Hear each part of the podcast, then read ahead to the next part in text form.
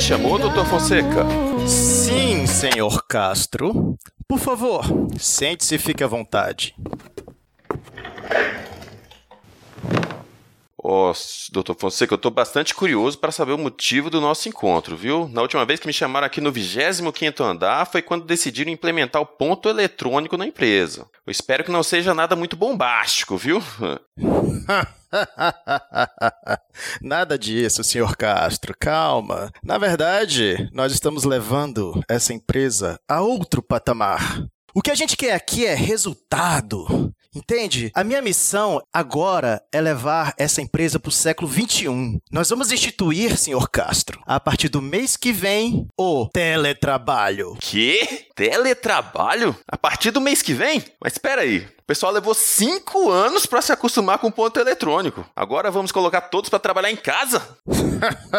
não, senhor Castro, nem todos. Tem atividades que não podem ser feitas à distância, depende da presença física, né, dos colaboradores, do tete a tete, do dia a dia, do corredor, do cafezinho. Hum, tá bom.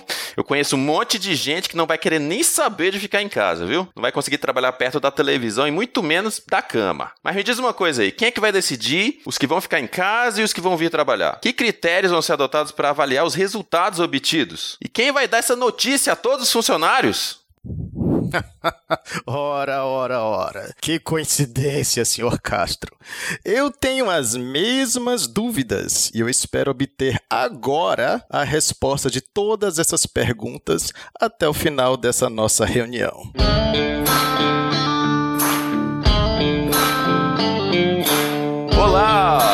Seja bem-vindo ao Pessoas e Organizações, o seu podcast quinzenal sobre gestão de pessoas e comportamento organizacional. Eu sou Marcos Vinícius Castro, falo de Brasília e a palavra teletrabalho me lembra teletransporte, o qual espero com fé que seja uma realidade muito em breve. Olá pessoal, sou o Diogo, Diogo Fonseca de Brasília e eu terminei de montar o meu home office. Que coincidência, não? Acho que eu posso fazer teletrabalho. O problema é que eu não avisei aos chefes ainda, né?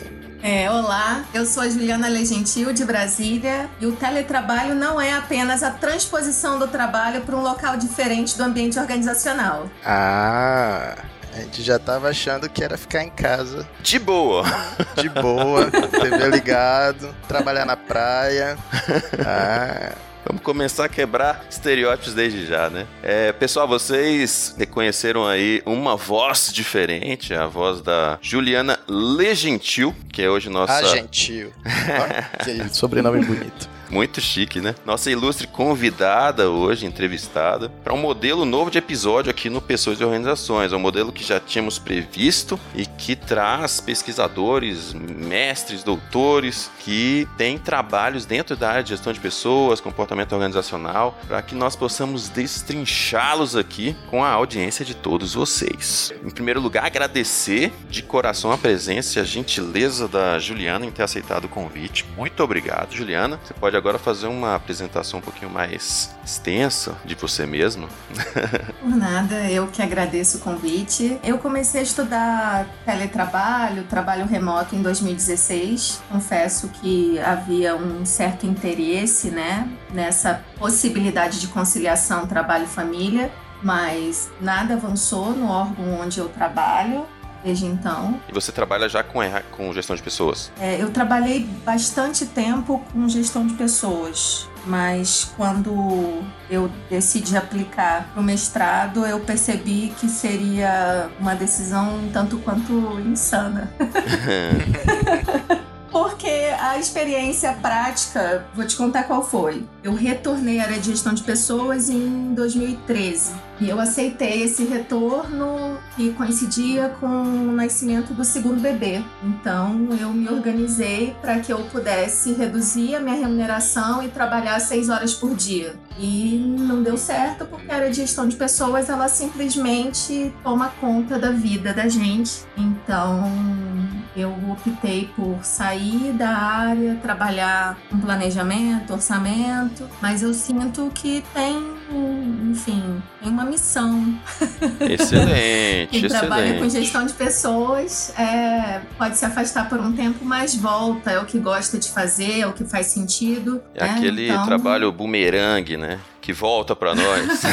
É, exato. E tem sido bom. O fato é esse, tem sido bom. Eu tenho me reencontrado com a área a partir da pesquisa e tenho tido a oportunidade de realizar algumas palestras, há convites para cursos, então eu acho que sigo por aí auxiliando de uma outra forma. Mas hoje você não está em regime de teletrabalho, onde você. Sua, na sua organização. Não, nem posso, porque o órgão onde eu trabalho ainda não tem essa modalidade aprovada pelo Ministério. Ah, então é uma pesquisa missão. Eu sei Olha aí, foi o que eu é, pensei. né? Eu sei bem o que, como é. Quando a gente quer resolver nossos problemas práticos, a gente recorre à pesquisa e fala assim: tem que sair daqui alguma solução, não é possível. Pelo menos para outras pessoas eu sinto que sim, né? Por ironia, mas o que tem sido muito bom também, todas as pesquisas que eu conduzi até hoje, com exceção de uma, que foi no executivo, todas as outras foram ou num órgão do Ministério Público ou no Judiciário. Então, deixa eu só fazer um último comentário antes da gente ir para nossa sessão de recados. Vou falar da ausência do nosso queridíssimo âncora de todos os episódios, o caríssimo Felipe Cortes. Ah, mas é por um bom motivo, é por um bom motivo. É um motivo nobilíssimo, o nascimento de seu primogênito, o Caio. Então, pode-se dizer que o Felipe está trabalhando numa pesquisa de estudo dos efeitos da privação de sono nos podcasters. E trabalhando num sucessor para o podcast. Isso aí, para manter a perenidade do podcast. Então, vamos agora para nossa sessão de recadinhos.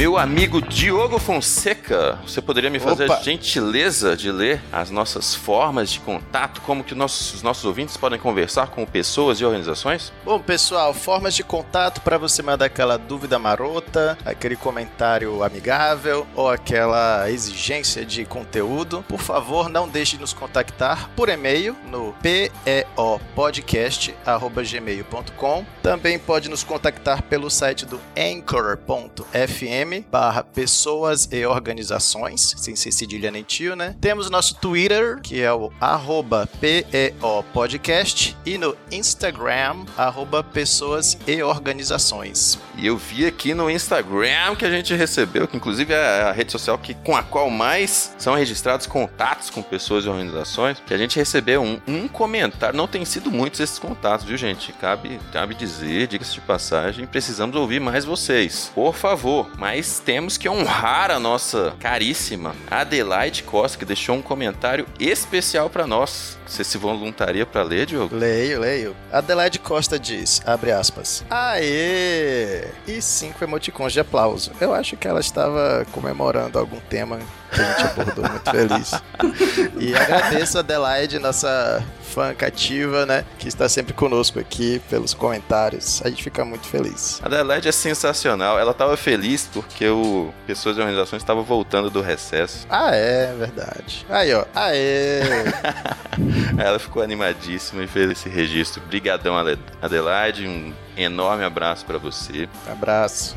Quero dizer para vocês, gente, que existe também a possibilidade de envio de mensagens de voz diretamente no Anchor, no nosso site lá no Anchor. Então, se por exemplo você, como a Adelaide, quer mandar pra gente um Hi gravado, a gente pode até colocar no ar aqui no próximo episódio. Então, animem-se, usem esse canal também. E lá no Apple Podcasts, o que é que o pessoal pode fazer por nós, Diogo? Olha, gente, pra gente sempre constar lá na listinha de podcasts, sermos né, indexados nas buscas, por favor, nos avaliem com aquelas cinco estrelinhas marotas, aquele super like e um comentário também sobre o nosso podcast, certo? No Apple Podcasts ou no iTunes. Isso aí, galera. Hoje em dia é Ibope. Vamos repercutir, vamos conversar. Quem sabe uma hora a gente vai pros trending topics do Twitter, com pessoas e organizações. E eu tô com esperanças elevadas nessa questão do teletrabalho, viu?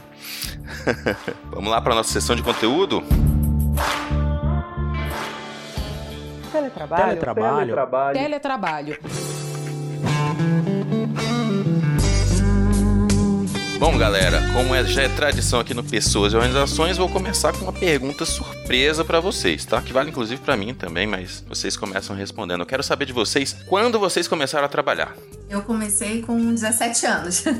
ah, é? Onde você trabalhava, Juliana? Eu trabalhava numa agência na cidade de Niterói, no Rio de Janeiro. Agência bancária? É uma agência de viagens. Ah, certo. E lá você batia ponto? Como é que era? Não, lá eu não batia ponto, era uma empresa familiar. Hum. Trabalhava com a parte administrativa. Eu me recordo que a empresa tinha duas filiais, se não me engano. Trabalhava no centro da cidade, morava muito próximo ao trabalho. Isso, isso é um fator importante, hein? Já que estamos falando de teletrabalho e a etimologia da palavra tele significa longe. Quem trabalha perto tem as suas vantagens, né? Quem trabalha perto de casa. Você, Diogo? Ah, eu comecei a trabalhar com 19. Eu ouvi dizer um dia que se você fizesse uma prova, você ia ser empregado para sempre. Eu falei, sério? Aí eu fiz, era um tal de uns concursos que eu não sabia nem como é que era, fiz para tudo que eu vi pela frente. E aí no final passei e vim, nem sabia direito o que, que eu ia fazer. E aí pronto, começou o serviço público lá em, com 19 anos. Fui aprendendo na marra, né, a me comportar direitinho no trabalho, fazer nó de gravata. Sensacional. A minha experiência, eu come... Eu assim, primeiro, né, fazendo um disclaimer, o nosso orientador Pedro Menezes uma vez perguntou isso na sala, e aí, todo mundo aqui trabalha? Aí teve gente que não levantou a mão. Nunca trabalhei. Aí, isso na graduação, né? Aí ele falou: "Não, gente, se vocês já estudaram, já fizeram trabalho de casa, já fizeram, apresentaram um seminário, é uma maneira de enxergar essa questão do trabalho, né? Então aí eu, aí eu parei para refletir, caramba, se a gente for pensar que compromissos acadêmicos, escolares, já contam como trabalho e de certa maneira já são uma, mensuração de responsabilidade, né, de compromisso, de dedicação. A gente começou a trabalhar antes, né, dessa época aí. Bem antes. Se tivesse teleescola, eu estaria felizaço. Tinha o telecurso, né? Lembra? Telecurso 2000. 2000, tá desatualizado, mas tinha. A verdade é que tem. Aqui no Brasil não é muito difundido, mas lá fora crianças que não vão né, à escola. Elas sim, são sim. orientadas, mas o conteúdo é passado pelos pais, geralmente.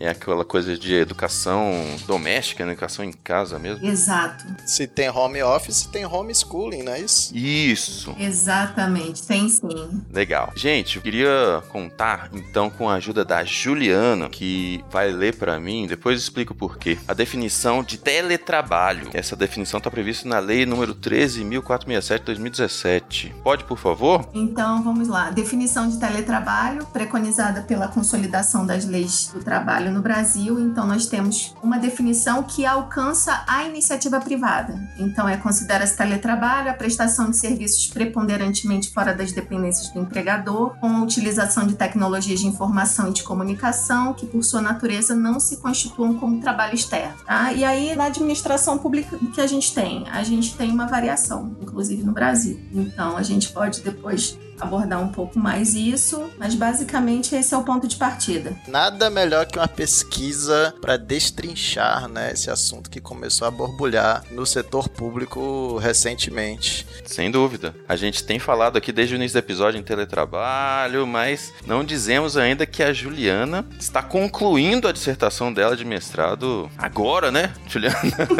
Já concluiu, na verdade. A dissertação eu concluí, falta o grão final. Vai defender semana que vem, né? E aí, Juliana estudou teletrabalho. Eu queria que ela fizesse aí um resumo do tema da pesquisa dela em no máximo um minuto. Consegue, Ju? Sim, consigo, mas certamente depois eu vou ter que dizer o que, que significa isso. Claro. Bom, o que, que eu pesquisei? Né? O que eu venho pesquisando desde 2017. Eu pesquiso as características do desenho do trabalho em contexto de teletrabalho. São percebidas por servidores que realizam o trabalho remoto em tempo parcial. Perfeito. Então, já surgem várias dúvidas, né? Trabalho remoto em tempo parcial. Então quer dizer que não dá para trabalhar 100% remoto? Os servidores trabalhadores costumam ter percepções distintas né, da maneira como lidam com, esse, com essa maneira nova de trabalhar aí? Não, é, eu pessoalmente, como servidor, sou cheio de dúvidas. Sempre quis trabalho remoto, sempre meu chefe com certeza teria concordado se tivesse uma norma.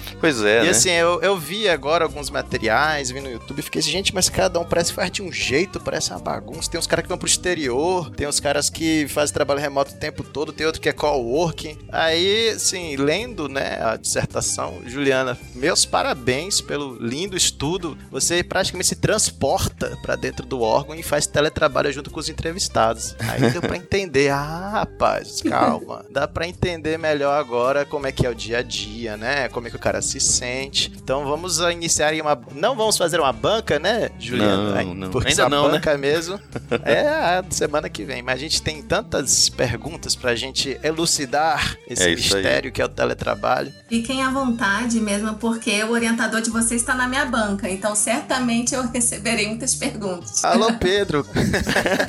fazer uma prévia aqui com a Ju. Ju, então, você podia falar rapidamente sobre os objetivos da sua dissertação? O objetivo que contempla todos os meus objetivos específicos é analisar as percepções dos teletrabalhadores em relação às características da tarefa, as características sociais e as características de contexto de trabalho, bem como os motivos, os benefícios e as dificuldades que essas pessoas percebem. E com relação ao referencial teórico, assim, a gente, nesse podcast, a gente tem uma pegada científica. Eu fiquei muito na dúvida se tem alguma teoria útil para poder descrever teletrabalho. Como é que foi, Juliana, esse processo de conseguir uma teoria para suportar a sua pesquisa? Então, na verdade, o que, que aconteceu? Foi um grande encontro, né? Porque eu encontrei a professora Gardenia Abad no campus da UNB. Ela já sabia de antemão que eu vinha me dedicando ao estudo do teletrabalho e tinha um grande conjunto de pesquisadores que atuam no Brasil e fora do Brasil, principalmente na área de psicologia organizacional, estavam estudando vários fenômenos a partir da teoria de desenho trabalho. Quando eu digo vários, vários mesmo. Desempenho de equipe, adoecimento, aprendizagem, produtividade, satisfação, enfim. Então era uma teoria que servia de pano de fundo para diversos estudos, né? É, para diversos. E é uma teoria muito antiga. Em 2017 foi publicada uma revisão dos 100 anos de teletrabalho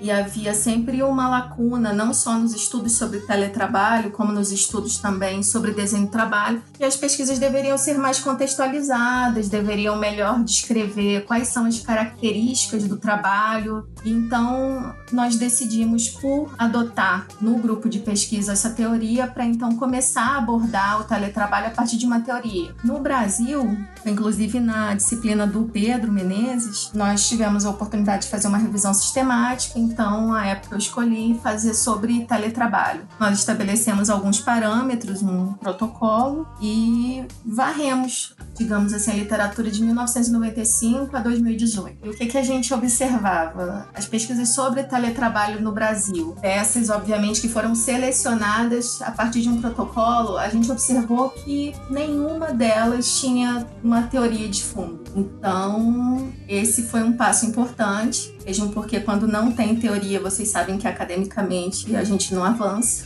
Aham. Sem dúvida. É, então a gente se dedicou e começou a fazer pesquisa ainda no grupo de pesquisa. Então nós conseguimos campo no judiciário, um no executivo, e aí começamos a aplicar. E o resultado desse estudo que foi publicado no ano passado é bem interessante. Não sei se já. Acho que eu vou guardar esse resultado para falar daqui a pouco, mas é contraintuitivo. Essa é a questão. Então a gente precisa realmente se debruçar um pouco mais, estudar, porque teletrabalho não é igual em todos os lugares e, consequentemente, ele não é percebido da mesma forma. Criou-se um paradigma, então, pra gente estudar teletrabalho, né? Porque antes devia ser apenas descritivo, né? Sem uma teoria de fundo. É, nós tínhamos muitos estudos bons, mas que muitos se limitavam a identificar a percepção sobre benefícios, predominantemente sobre benefícios, e alguns uma nuance assim de dificuldades e desafios. Então, partir, né, adotar uma teoria que nos permitisse melhor compreender o que está acontecendo quando uma pessoa vai fazer suas atividades em regime de teletrabalho, para nós era muito importante. Eu percebi que você usou não só uma revisão nacional, mas também uma revisão internacional na sua dissertação, né, Ju? Trouxe fundamentos teóricos de estudos feitos fora também do Brasil, né, para enriquecer o trabalho, né? É, lá fora, o que a gente pode dizer é, naturalmente, as pesquisas lá começaram há muitos anos, né, há décadas, então eles têm pesquisas mais robustas do ponto de vista metodológico e, e a gente tem aí uma grande oportunidade de aprender com isso que eles têm feito. Eles têm meta-análises maravilhosas publicadas e somadas, né, às amostras, você tem aí mais de 60 mil pessoas então, o que eu percebo no Brasil é que a gente está avançando. Inclusive, com a dissertação, a gente consegue, digamos, cumprir uma agenda de pesquisa importante, não só é, nas lacunas identificadas na teoria de desenho do trabalho, quanto na própria revisão sobre teletrabalho. Né? Mas é um passo de cada vez. é, e também pensando na premissa de que o teletrabalho muitas vezes está associado à disponibilidade, ao acesso a ferramentas de tecnologia da informação, internet, né? Ferramentas de comunicação que são necessárias e muitas vezes estão mais disponíveis em países do primeiro mundo, mais desenvolvidos, enfim, né? Mais do que aqui no Brasil, talvez isso tenha preparado melhor lá o, ambiente de trabalho para que essa teletrabalho se firmasse de uma maneira mais consolidada e mais antecipada do que aqui no Brasil também, né? É, sim, eu acredito que sim, mas tem no Brasil o que eu observo é que tem uma questão cultural muito forte com relação Chegaremos a... lá. é, então a gente pode abordar com maior profundidade daqui a pouco, mas é interessante notar que vocês, como fazem pesquisa também nos órgãos públicos, podem ou não ratificar o que eu vou dizer. Eu acho que tem uma tentativa de mudança para que a gestão seja orientada para o resultado. Sem dúvida. Foi uma pesquisa qualitativa, né, Ju? Foi, completamente. É, ao contrário do que eu propus inicialmente na qualificação, eu tentei propor uma triangulação e também, enfim, tentei abarcar outras organizações e tentar buscar diferentes experiências, teletrabalho em tempo integral, teletrabalho em tempo parcial, teletrabalho por tarefa mas infelizmente teve uma reviravolta entre a qualificação e a coleta, e aí eu acabei optando por uma pesquisa que, a meu ver, seria muito mais rica, seria uma pesquisa completamente qualitativa. Então, assim, a, ideia inicial da pesquisa era fazer um comparativo, assim, de vários regimes de teletrabalho. Isso. Mas incluindo empresas privadas também. Inclusive. E aí, no final, como é que ficou o método e o desenho geral da sua pesquisa? É, no final, o método ficou 100% quali, entrevistas individuais. Quando eu consegui então acesso ao campo, eu recebi uma proposta de aplicar em diferentes estados e eu aceitei, disse que eu arcaria com todas as despesas, era o interesse meu de pesquisa, conhecer diferentes contextos. Embora eu tenha aplicado numa única organização, eu tive acesso a diferentes regionais, então eu conseguia perceber que tinham sim diferenças nessas práticas. E, bem, com relação ao quantitativo que eu faria, basicamente o que se tem em 2006, alguns pesquisadores fizeram toda a revisão da teoria e ofereceram então um questionário com 77 questões. Só que antes mesmo da minha qualificação, eu tive a oportunidade de usar esse questionário. Eu tive a oportunidade de ser coautora de um artigo sobre isso, e eu confesso que é um artigo que diz muito a quem pesquisa mas não diz muito a quem quer aprender um pouco sobre a modalidade. Então, eu confesso que quando tiveram todas essas mudanças, eu optei por, para a dissertação, estabelecer esse recorte. Mas a, a, a grande verdade é que eu tenho muitos dados coletados que não estão na minha dissertação. Ah, então a gente pode esperar spin-offs dessa é, dissertação é depois, né? eu vou recuperar o meu fôlego. Legal, muito bom. E então foram feitas entrevistas presenciais, Juliana? Você viajou para as unidades regionais, é isso? De 83, que foi a minha amostra final para dissertação, 79 foram presenciais. Então eu comecei pelo Rio de Janeiro, Rapaz. fiz algumas lá, depois fui a Pernambuco, fui a Alagoas, São Paulo, fiz aqui no DF também e no Rio Grande do Sul. Rapaz, eu nunca vi um esforço desse de pesquisa. Foi presencialmente para 83 pessoas. 83 pessoas. Ah, você não quis fazer telepesquisa. Então, eu fui inclusive questionada. Principalmente na minha casa. Imagino. Você estuda teletrabalho e quer fazer entrevista presencialmente? Mas eu preciso confessar como pesquisadora que, como eu tive a oportunidade de fazer das duas formas, a coleta presencial foi muito rica. Sem dúvida, sem dúvida. É, acrescenta muitas impressões, né? Você tá em contato tete a tete com a pessoa, né? E ler nas entrelinhas e pegar expressão corporal, às vezes certas reações, expressões faciais diante de perguntas, né? Só para ilustrar, quando eles alegam, por exemplo, uma questão relacionada ao contexto, ao ambiente de trabalho, eu estou lá. Isso, exatamente. É, e eu consigo perceber, como eu já passei por outras regionais, pelo menos entre essas, eu consigo identificar que é pertinente mesmo. E o meu instrumento, né, esse instrumento que nós utilizamos anteriormente e que também digamos, me inspirou na formulação de questões para a Quali, ele tem uma limitação normal, é descritivo. Exato. E eu dei a oportunidade de pessoas avaliarem. Claro. Só o fato de ser um questionário já muda né, a abordagem, até onde ele pode ir. Quando você passa a fazer uma entrevista, né?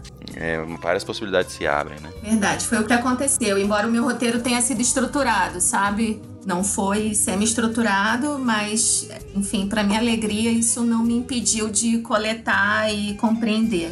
Perfeito. Você comentou ano passado que teve algumas dificuldades né, na, na definição das, das organizações que iam ser pesquisadas, você tinha conseguido autorização, quer dizer, buscou autorização, acabou não conseguindo todas elas, né? É, eu consegui.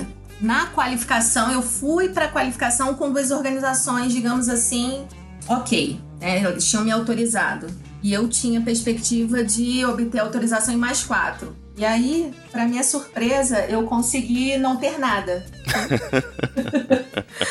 Num dado momento, eu não tinha mais nada. É, isso coincidiu com uma mudança no governo federal, no governo distrital. Então, eu é pensei, aquela... bem, eu tenho um projeto bom, aprovado, tenho fôlego, né? Eu tinha certeza que eu tinha fôlego para tocar, embora uma, uma pessoa da minha banca, a professora Kátia Puente, eu não sei se vocês conhecem, do PSTO, tenha dito: Olha, Juliana, sua proposta é muito ousada, mas eu acho que você tem capacidade de execução desde que você seja disciplinada. E aí, quando eu me dei conta que eu não tinha nada, eu conversei com a minha orientadora e, bem, ela me tranquilizava e começamos a buscar, né? Continuamos trabalhando, tentando buscar novas alternativas. Então, ela me indicou uma organização, é, eu fui, é, apresentei o projeto e aí eles viram e viram que essa parte quantitativa, né, com enfim mais de 60 itens, é, possivelmente não seria tão interessante para eles. Então eles disseram: bom, eu autorizo a coleta, não é problema, mas o que eu quero mesmo assim é saber como que vai a gestão do teletrabalho. Então eu tive a oportunidade de fazer entrevistas individuais com servidores e tive a oportunidade de fazer grupos de foco com gestores em todas essas regionais. Só que ao todo foram 60 gestores. E como houve esse atraso, pelo fato de não ter conseguido com antecedência desejável, eu não teria tempo de analisar, enfim, todos os dados do grupo de foco em tempo hábil de defender. Então tinha uma escolha. Ou eu faria muito bem parte daquilo que eu coletei e isso me agrada, ou eu tentaria fazer tudo, abarcar a percepção do servidor com a percepção do gestor, mas correndo o risco de não entregar aquilo que eu gostaria de entregar do ponto de vista da qualidade. Aí você foi mais conservadora e ainda ficou com a carta na manga aí para futuros estudos, não é isso? É, tem, ah, olha, por, por algum tempo, quando eu percebi que tinha essa restrição de tempo, eu nunca tinha feito uma pesquisa qualitativa dessa dimensão. Eu cheguei a me perguntar, né? Será que vai dar tempo? E aí o tempo que leva para fazer transcrição e tudo mais, eu vi que realmente eu precisei aceitar. Quando a minha orientadora falou, Juliana, não dá tempo. Aí eu, enfim, fiquei frustrada, mas eu entendi, eu confio plenamente nela. Então a questão assim não foi uma opção ficar com a carta na manga. Eu até pensei, sinceramente, em postergar minha defesa, mas eu não podia porque eu já tinha feito a seleção para o doutorado. Então eu precisava defender. É o clássico dilema do mestrado e do doutorado, né? Você não termina nunca, você desiste e entrega. Porque senão você nunca vai defender. É, eu já é passei isso. por isso também. Você resumiu maravilhosamente bem. Mas foi uma linda desistência, porque ficou excelente. Eu realmente concordo que é melhor fazer parcial bem feito do que, né, um aglomerado confuso. Claro. Então, sem ficou, dúvida. Ficou uma narrativa muito bonita. Tenho certeza que a organização tá felizaça com os resultados. Aliás, Marcos, a gente inclusive podia. Eu, você me autoriza a puxar a vinheta? Autorizíssimo. vamos então falar dos resultados. Estamos ansiosos pelos resultados, né, pessoal? Então vamos lá. O que, que a Juliana encontrou? Vinheta.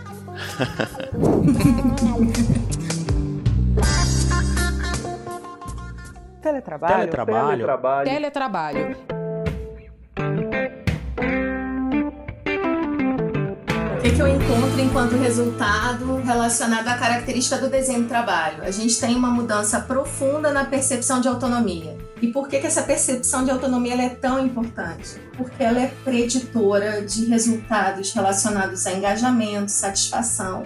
Então, é algo que pode ser repensado, inclusive no trabalho presencial. Né? Por que, que o teletrabalho, possivelmente, ele, quando relatado por um servidor ou por, por um trabalhador da iniciativa privada, ele é tão vinculado à qualidade de vida, à produtividade? Então, assim, se eu puder dizer que uma palavra abarca muito daquilo que a gente encontra, essa palavra é autonomia. Então, por que, que o teletrabalho é diferente de organização para organização, de equipe para equipe? Porque você autorizar uma pessoa a fazer o, tra o trabalho em casa, né, home office ou utilizando um espaço de co-work, não importa. É, se você não oferece autonomia, não adianta. Provavelmente não adianta. Ou não adianta na mesma medida de alguém que pode escolher onde vai fazer, que horas vai fazer né? E como vai fazer? Porque até a autonomia para definir o método do trabalho ela é importante. Ela gera um significado para quem está trabalhando. Então essa é uma característica que precisa ser extremamente observada, porque por quem deseja implementar teletrabalho ou por quem deseja consolidar a experiência de uma forma mais consolidada e alinhada com aquilo que a gente tem observado enquanto resultado de pesquisa. Né? A gente precisa se aproximar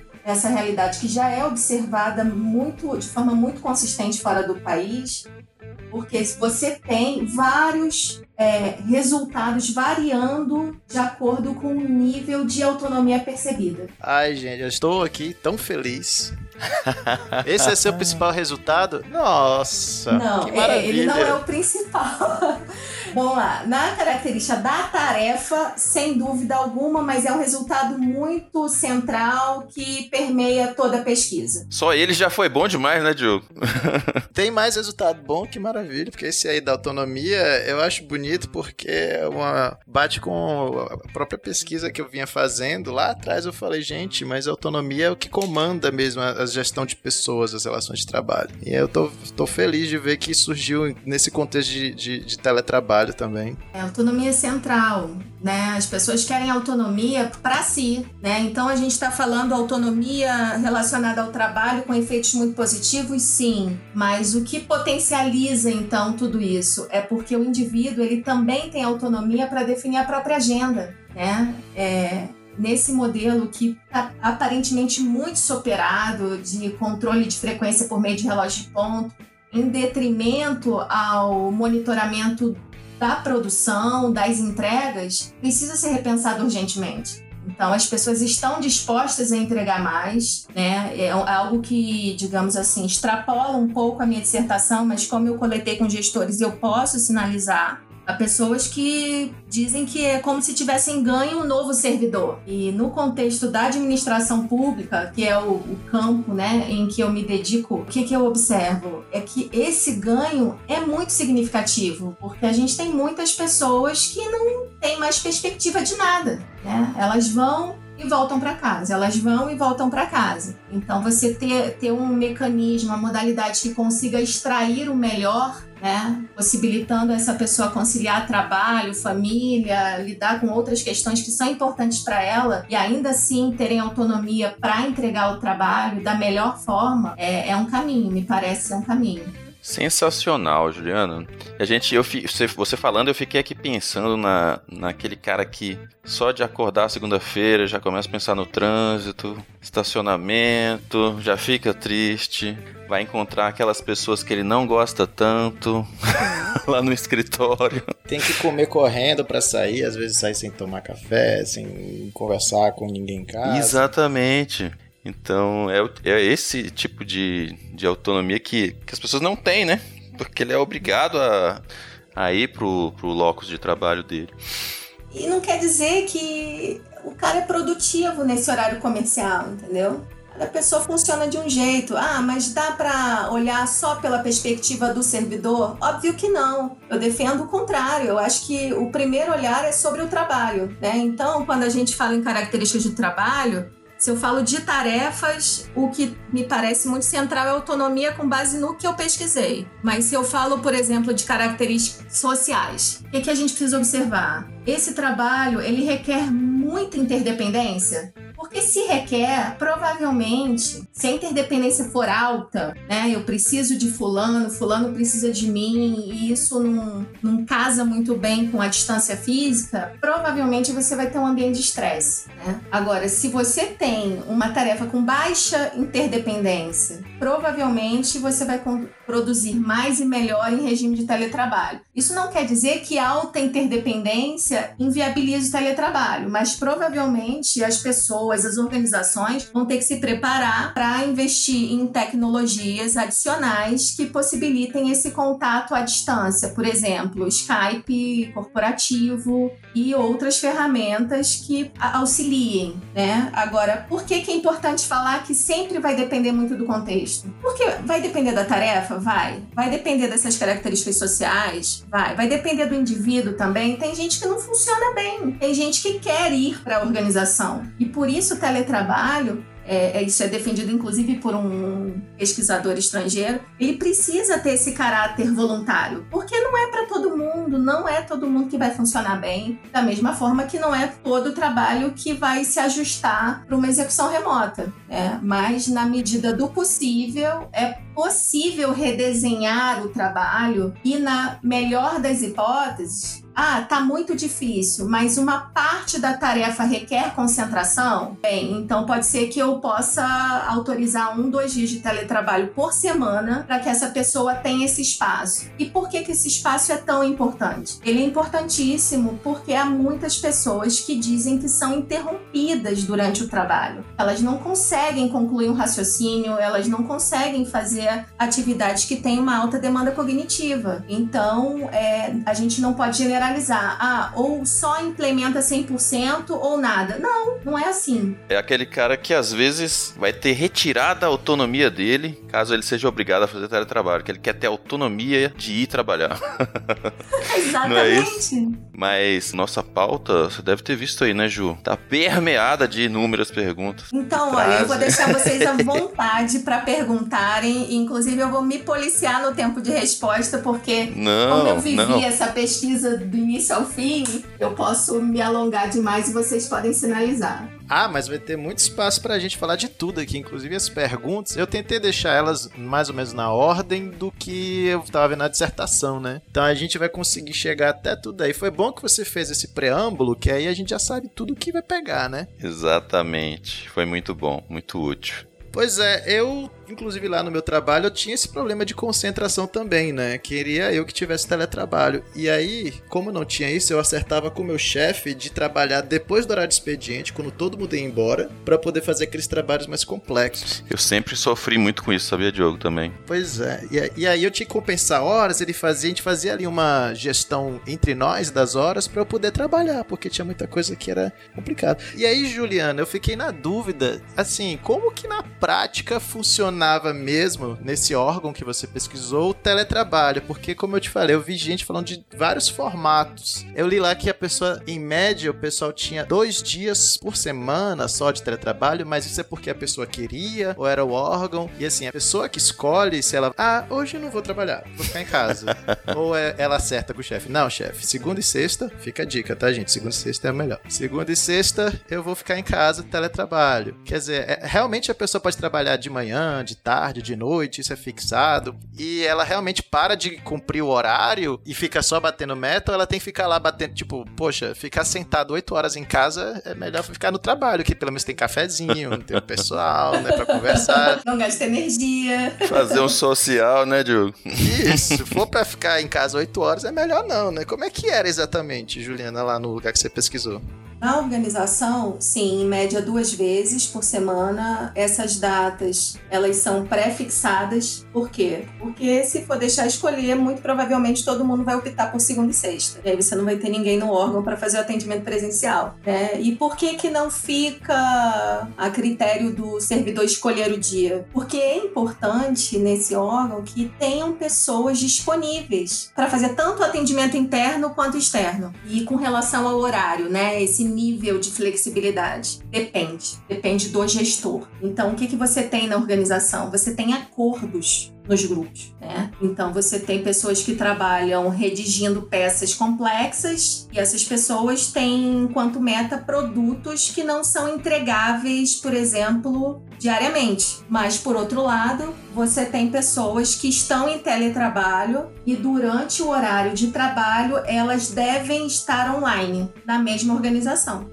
na mesma regional. Ah, então varia. Então tem pessoa que realmente tem que ficar lá, de batendo ponto no computador. Bate ponto online. Online. Vamos exemplificar. área de gestão de pessoas que vocês conhecem muito bem. É, adivinha o que o servidor dessa área faz em teletrabalho? Tô curioso. Dá pra fazer tanta coisa. Então, muitas coisas. Mas tem pessoas que fazem o quê? Elas absorvem as demandas internas que não dependem de atendimento presencial. Então, elas respondem e-mail, elas respondem processos administrativos que foram constituídos. Elas fazem outros tipos de atendimento e não presencial. E aí a gente sabe que quem trabalha na área de GP, a cada cinco minutos tudo pode mudar.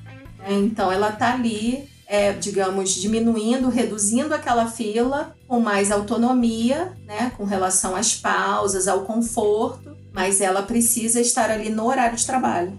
E é um tipo de atividade que talvez essa pessoa tivesse que estar tá fazendo pessoalmente e que estaria atrapalhando ali o atendimento, estaria né, interrompendo outras coisas. Ah, servidor ligando toda hora, aparecendo na sala, você dando para terminar o despacho. É, às vezes você demoraria uma hora, demora quatro. Exato. Aí o menino que tá em casa faz isso tranquilo. Exatamente. Então, um outro motivo muito alegado é a possibilidade de redução do deslocamento casa trabalho trabalho casa. Então, se você, enfim, se eu entrevisto uma pessoa que leva até quatro horas por dia em deslocamento, é estar disponível naqueles as sete horas, digamos, da jornada é uma maravilha, porque são quatro horas que ela deixa de estar no trânsito, se cansando, se estressando. Então, você tem essa alteração da percepção troca 11 por 7. É, eu, eu, sempre, sempre acrescentei no meu horário de trabalho o tempo de deslocamento. Eu diria que eu trabalhava mais de 10 horas por dia, às vezes. Exatamente. Né?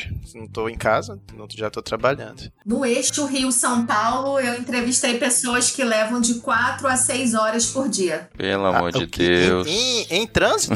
em trânsito, em deslocamento. Por dia, de 4 a 6 horas. Isso, ah, isso não, é desumano. Gente, de é. E não foram poucos, não porque eu não abarquei 100%, né? Não, não abarquei a população de teletrabalhadores nessas regionais. mas é uma questão posta. Você tem realmente uma dificuldade grande. Teve uma obra no centro do Rio, Força das Olimpíadas e Copa, e os ônibus nem entram mais naquela região central, então as pessoas também se veem mais vulneráveis à violência urbana e por aí vai. Bom, é, assim, ainda sobre essa, essa questão de como que a coisa funciona na prática, é, eu sempre achei que para você ter teletrabalho, a empresa tinha que te pagar um computador para você ter na sua casa. Ela ia colocar lá o computador para você, um computador fixo, uma cópia exata da sua estação de trabalho. Você ia ter um ramal, ia meio que simular ali um mundinho corporativo, né? Mas eu vi na sua pesquisa que não, que o pessoal trabalha 60% das pessoas, né, trabalham com notebook pessoal e usando o próprio celular, é isso? Exatamente. Ah, bom, grande maioria das organizações públicas não fornece não, nem computador, nem celular, ramal, nada disso. É, isso está, digamos assim, pré-estabelecido quem adere ao teletrabalho já adere sabendo que compete ao servidor arcar com essa infraestrutura física e tecnológica. Inclusive, eles costumam assinar um termo onde eles se comprometem a observar condições ergonômicas, né? E isso é bem sério, né? Precisa ser de fato acompanhado. Eu imaginei aqui uma contrapartida, Ju, porque se o rapaz adere ao teletrabalho, isso significa que se ele quiser trabalhar eventualmente lá no escritório um dia, ele não não pode, não vai ter mais a máquina dele lá? Essa é a realidade na, na organização que você pesquisou? Porque onde eu fiz essa pesquisa para dissertação é teletrabalho em tempo parcial. Então você continua, o órgão continua dispondo daquela mesa, daquele computador, né? E para, digamos assim, aferir algum ganho, alguma economia nesse processo, seria interessante redesenhar layout. Então, por exemplo, você teria como tem na iniciativa privada. É como se eles transformassem o ambiente organizacional num espaço de co-working. Então, Juliana deixa de ter o, o posto de trabalho dela, mas nos dias que ela trabalha presencialmente, ela vai sentar onde tem lugar. É, mas a gente não chegou lá ainda não. É estranho porque você quer justamente economizar o espaço e tudo mais, mas você mantém lá a estação do trabalho da pessoa quando ela é parcial. E aí, aí outra pessoa não pode sentar e tem aquela questão de aqui é meu lugar, aqui é meu ramal, aqui tem meus arquivos. Teria que mudar tudo isso, né? Teria que ser um computador é, neutro, né? Que não é de ninguém. Quem chegar senta e o ramal tem que ser também um ramal neutro. Isso muda demais, assim, a cultura de órgão público, né? Opa! Só falta ter cada servidor ser um CNPJ, porque cada servidor parece uma mini empresinha, né? Tem o espacinho dele, as coisinhas dele, ramal dele, vaga dele, gente, é uma coisa totalmente diferente. O copo dele, a xícara é dele. pois é. Essa é muita mudança de cultura, né? E eu acho, inclusive, que eu, quando era servidor, gostava do fato de que eu entrava às 8 trabalhando, saía às 18, depois das 18 o trabalho desaparecia da minha vida. Se agora você vai ter que usar o seu WhatsApp para conversar com as pessoas, ou se você vai ter que usar o seu próprio computador pessoal, será que isso aí não começa a ter uma invasão, digamos assim, do trabalho na vida pessoal? Não, e Diogo, olha só, um agravante, rapidinho, Ju. Se o órgão te der um celular, se ele te der um computador, essa invasão, tipo, na cabeça de quem te deu aquela parafernália toda, nem é invasão. Porque, pô, tô ligando no celular funcional, e aí? Por que você não tá atendendo? Que, que, que negócio é esse? Diga aí, Ju. Vamos lá. Mesmo com telefone pessoal, geralmente está previsto nesse acordo formal que ele precisa estar à disposição. Então, não necessariamente com o computador ligado, né? não necessariamente online mas ele precisa disponibilizar telefone residencial, telefone celular e atender. Eita! Pelo menos se espera que isso ocorra dentro daquele horário, né? Trabalho, uhum. horário de trabalho do órgão, né? Expediente. Agora, nesse órgão onde eu pesquisei, havia muito cuidado com relação a isso. Ah, inclusive, havia uma recomendação de que as pessoas trabalhassem numa janela entre 7 horas da manhã e 21 horas e não acessassem, em hipótese alguma, final de semana. Ah, então, tinha esse cuidado. Mas é bom dizer que na administração pública nós temos outros tipos de experiência, em que a pessoa ela tem lá uma meta trimestral e entregando é excelente. Então, não importa se essa pessoa vai trabalhar 5, 10, 15, 18 horas por dia. Entendeu? Até então, até onde eu me aproximei de uma experiência assim, o que importava era a performance. Então a gente tem diferentes práticas que vocês estão dizendo, basicamente, é algo que algumas pessoas apontam como demanda de aprendizagem, que é autodisciplina. E autodisciplina em que sentido? Em ambos. Autodisciplina para fazer o trabalho, já que você adquire, em regra, bastante autonomia para escolher né, onde você fará, que horas você fará, então é fundamental ter autodisciplina, mas também autodisciplina para parar que algumas pessoas se veem com tamanha liberdade e começam a se incomodar achando que elas precisam trabalhar muito, muito, muito mais. É, então, essa trava, né, essa percepção de que é preciso haver equilíbrio para que o teletrabalho não se transforme num problema para o próprio servidor e, e gere conflito trabalho-família, é importante buscar essa condição em que o trabalho pode ser feito em casa, mas ele não deve ser feito de modo a prejudicar a saúde do servidor e a relação social dele. É, pro primeiro caso é a máxima do Homem-Aranha, né? Grandes poderes, grandes responsabilidades. Já que você vai ter autonomia, aguenta. Mas realmente, eu fico pensando na ansiedade que pode causar numa pessoa que pensa, né? Nossa, eu tô aqui à distância tem que trabalhar mais, sei lá, né? Deve causar uma mudança com a, a relação do próprio contrato com o trabalho que você imagina, né? É, des, é, desvirtua, na, entre aspas, né? Mas é como se invertesse toda uma premissa que já, já tem na cabeça das pessoas e nem todo mundo tá, tá preparado para isso, né? A lidar Exato. com isso de uma maneira isso, autônoma. né? Aquela, aquele trecho inicial, né? O teletrabalho, ele não é uma transposição pura e simples do trabalho que será realizado num outro local distante, espaço físico organizacional. Não é só isso, né? Bacana, bacana. Bom, isso é uma mudança cultural e eu queria te perguntar, Juliana, sobre outra mudança cultural que eu senti que está implicado aí no teletrabalho, essa questão de meta. Se a meta é fundamental para justificar o teletrabalho, até onde eu eu vi era isso. Não pode ter teletrabalho sem meta. Senão a própria pessoa não sabe exatamente como trabalhar ali. Mas será que as metas elas são bem definidas e monitoradas? Será que não tem aí um, uma perda, uma certa injustiça com quem está presencial e o cara que vai para teletrabalho ele já fica mais tranquilo porque a meta não é monitorada? Como é que é essa questão da meta? Ela é bem feita nos órgãos, no órgão que você estudou?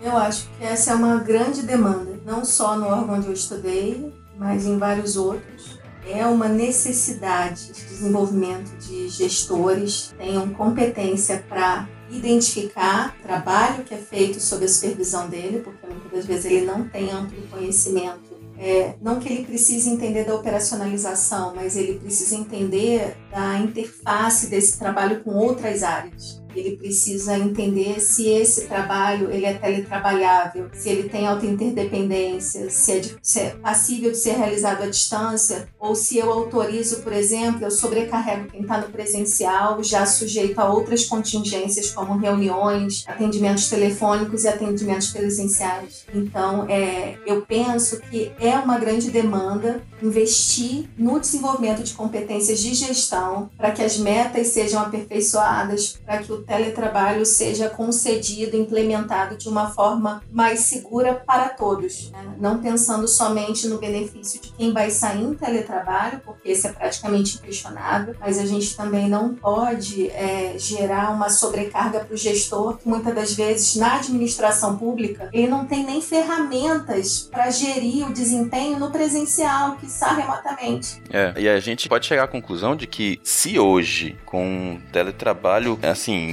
implementado em poucos locais, né? Pode-se dizer, em, falando em, em, em, nível de Brasil, já se detecta uma necessidade muito grande de melhorar as habilidades de gestão dos gestores públicos. Imagina quando você começar a disseminar isso, teletrabalho, é uma premissa você pensar o trabalho de uma maneira bem gerida, bem organizada, focada em resultado, mensurável e objetivamente mensurável, né? E eu acho que o teletrabalho pode até, assim, olha como é uma barganha interessante. Gente, teletrabalho, desde que todos concordem em monitorar resultado. E aí, de repente, o teletrabalho puxa o esforço não só do gestor, mas também da equipe para começar a fazer gestão por resultados, porque normalmente normalmente você faz gestão por resultados para punir, né?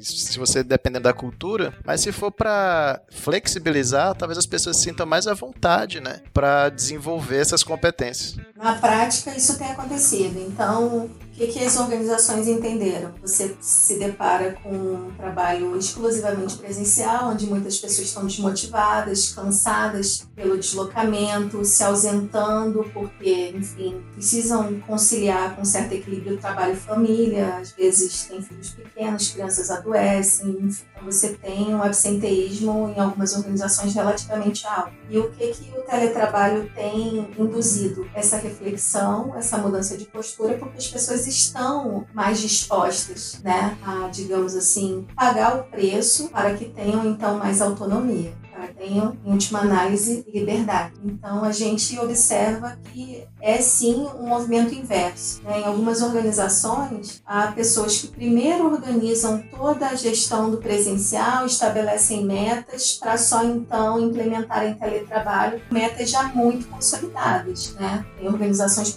com experiências fantásticas, onde já se espera, por exemplo, que um conjunto X de processos atribuídos sejam realizados, sejam né, analisados e X dias, ok, mas esse nível né, de, de avanço, de capacidade de gestão de ferramentas, eles são raríssimos. Então, muitas das vezes que você tem é um teletrabalho implementado no primeiro plano para, sim, possibilitar o aumento da produtividade numa meta que oscila tá, entre organizações públicas, mas essa iniciativa retroalimentando a gestão do presencial. Por quê? Porque na medida em que você fixa e você tem que ter como parâmetro o presencial, você também possibilita que o gestor comece então a reorganizar aquilo que não estava muito claro até então. É o que, que eu espero que a minha equipe faça, em que tempo e que qualidade. Bacana. Teletrabalho. Teletrabalho. Teletrabalho. Teletrabalho vi alguns exemplos, eu, eu, tive a impressão, lendo seu trabalho, que os gestores é que fazem, né, essa gestão das metas. Então, tem gestores que vão fazer meta de um jeito, outros vão fazer outro. E eu achei um, que foi citado um caso interessante, que ele fez uma média do tempo que ele esperava que as pessoas fizessem um determinado processo. E a meta, ela não era uma meta com a ideia de. É tipo meta de vendas, que você tem sempre que bater a meta. Não, a meta era o tempo razoável, médio, para você fazer o processo. A média, né, fazia com que a pessoa pudesse, no dia que ela teve um desempenho menor, aí depois ela compensa, né, em outro dia. Então, em vez de você manter aquela meta competitiva, você manter uma meta baseada na média da equipe, faz com que você não se sinta pressionado, eu acho, né, e possa possa ter esse parâmetro entre o presencial e o trabalho. Eu achei que essa, essa ideia de usar a média ficou bem interessante. Na prática, você tem muitas práticas distintas, você tem processos que, mesmo naquela unidade, variam quanto à complexidade. Então, como eu vejo isso? Por exemplo, numa organização que tem um grande conjunto de atividades, né, distintas com relação à complexidade, urgência, é interessante manter essa autonomia do gestor, desde que ele receba capacitação para fazer isso da melhor forma. O problema do excesso de flexibilidade é que você pode ter uma percepção de inequidade. Como seria isso? Eu estou no presencial, eu tenho a mesma meta só que no presencial eu tenho que participar de reunião, no presencial eu tenho pessoas me interrompendo, eu tenho o gestor estabelecendo novas prioridades, eu não tenho tranquilidade para fazer. Então, é, quando a organização estabelece, por exemplo, que é, quem está em teletrabalho tem que ter uma meta no mínimo igual, isso pode funcionar em algumas situações, mas não em todas. E se você tira aquele servidor de um contexto onde ele era extremamente interrompido e no dia que ele está fora, a equipe que fica é, se percebe sobrecarregada, você provavelmente vai ter o que a literatura internacional já aponta: a dificuldade de relacionamento entre as pessoas e essa deterioração no relacionamento ela tende a variar conforme a intensidade do teletrabalho. Então, por exemplo, em regime de teletrabalho parcial, muito provavelmente você não vai ter um grande desgaste entre as pessoas que ficam no presencial e aquelas que saem. Não tem aquela coisa do time, né? O pessoal do teletrabalho contra o pessoal presencial. Ah, esse pessoal do teletrabalho não, não faz nada. Perfeito, é por aí. Então, para minimizar isso, o teletrabalho em tempo parcial parece ser muito bom. Quê? Porque ele oportuniza que diferentes pessoas façam né? E se não quiserem fazer tudo bem, não há problema algum, mas na medida em que as pessoas voltam para a organização três vezes por semana, por exemplo, que também não é um número fixo, essas pessoas não deixam de cultivar as relações sociais, né, que elas mantêm para além do trabalho em si. Você acaba tendo um modelo híbrido que compartilha, conjuga o que tem de bom nos dos dois modelos, né? Eu ainda não afirmo isso categoricamente porque eu me vejo assim como uma pesquisadora em, em processo inicial, né? Em relação ao conteúdo. Mas eu tenho observado que a intensidade. As pesquisas já dizem isso e eu tenho a possibilidade de identificar essas questões quando vou a campo que a intensidade do teletrabalho ela traz implicações diferentes. Então, se você quer colocar teletrabalho na organização, permitir que as pessoas voltem a cada dois meses ou uma vez por mês, provavelmente você vai se deparar com efeitos completamente diferentes. Isso aí faz um link com o próximo tópico que a gente quer trazer, né, Diogo? É, imagine, é, eu tava vendo os resultados e me parece, eu vejo, me diga se eu estiver errado, Juliana, e vejo se você não concorda, Marcos. De vez em quando você não quer dar um tempo de ver aquele povo chato do trabalho. Por isso que, graças a Deus, existem férias, né? Licença. mas, é, mas, Juliana, como foi o resultado que você encontrou nessa parte, que você questionou a parte social, né? Que as pessoas, eu não, não sei se eu entendi bem, as pessoas gostavam de encontrar menos os colegas de trabalho, é isso? É, então vamos lá. Tem, tem duas perguntas na pesquisa que parecem iguais, mas não são. Bem, primeiro eu pergunto se as pessoas como as pessoas avaliam essa possibilidade de interação presencial, né? E o que tem por trás dessa pergunta? É, é saudável, né? Tem um bom clima organizacional? E a grande maioria nessa organização, nas diferentes regionais, diz que sim, é saudável a relação que eu tenho, é bom encontrar as pessoas. Por que, que essa pergunta me parece importante? Porque para muitos o teletrabalho pode ter a conotação de fuga. Meu trabalho é um caos, eu detesto, eu odeio as pessoas pessoas e eu quero entrar em teletrabalho para me ver bem longe delas. Não é o caso. Não nessa organização, não entre o conjunto que eu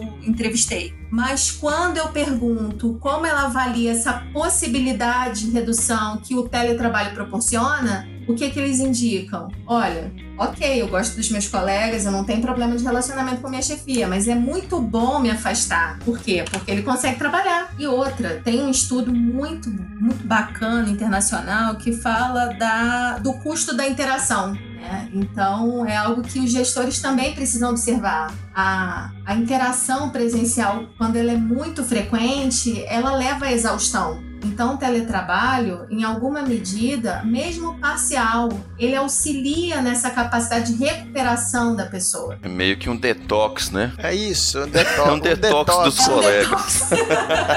Excelente.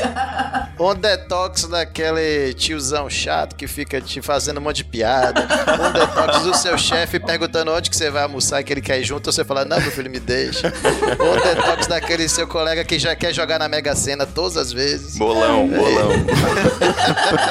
Ninguém merece. É, bom mesmo, é bom mesmo. Mas não é integral, né? Então, assim, é um equilíbrio entre você poder ter essa oportunidade de ter um dia tranquilo e outros dias que você vai meio que se preparar mentalmente, né?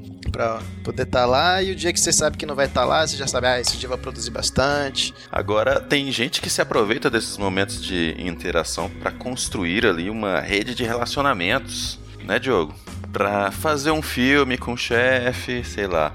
É ou não Só é? não pode, né? E aí eu queria fazer esse registro. O que, que é muito importante, né? Quem tá em teletrabalho no dia que vai pro trabalho presencial precisa se policiar e respeitar aquelas pessoas que trabalham presencialmente né? Não pode se valer do tempo do dia ou dos dois dias consecutivos que esteve fora e voltar para bater papo e atrapalhar as pessoas que querem trabalhar, né? Tirar o atraso, né? Ah, é, exatamente. Não pode querer compensar. Verdade. Mas eu fiquei com uma dúvida. Se vamos lá, tem, eu não sei se em todos os órgãos públicos são assim, mas às vezes isso aí que o Marcos falou de fazer um filme com o chefe, de estar tá indo, faz com que você, por exemplo, temos um grande projeto, precisamos colocar pessoas para tocar esse projeto. E aí você você que é o presencial, pô, você é escolhido, porque você é um cara que tá ali, que tá frequente. Será que a pessoa que tá em teletrabalho, ela não acaba perdendo algumas oportunidades de estar mais central no, na organização, ou até mesmo de ser considerada para uma promoção, para ser um chefe substituto, para ela subir na carreira, quem tá em teletrabalho não sei se isso apareceu numa pesquisa, mas será que quem está em teletrabalho tem menos chances de subir na carreira? Ou existem chefes em teletrabalho? Existem, mas não é comum, tá? E depende também do nível hierárquico, né? Mas o que é importante ter em mente: isolamento profissional que possa repercutir nessa dificuldade de promoção por meio de função, na administração pública não parece ser uma preocupação do, do teletrabalhador. Tá? Muitas das vezes o que ele quer mesmo é ter qualidade de vida, conciliação trabalho-família. Eu tenho assim, aí é feeling, é muito complexo ser gestor na administração pública. Então, essa questão é, ela é mais presente na iniciativa privada. Não é que não exista essa preocupação, mas essa preocupação ela também oscila de acordo com a intensidade do teletrabalho. Então, no regime parcial, você continua tendo, como você disse, essa oportunidade de interagir com os colegas, de mostrar a cara, né, de continuar comprovando que você está engajado e está disposto a contribuir. Em tempo integral, isso começa a ser um desafio grande para quem está buscando a ascensão dentro do órgão, né? mas muitas das vezes não impede. O que acontece é que, dependendo da norma, essa pessoa será convidada a voltar para o regime presencial para que possa assumir a função. E aí ela vai pesar se é algo bom ou não. Ou seja, se, se quiser ser chefe, vai ter que voltar para o presencial. Na maioria das vezes, sim.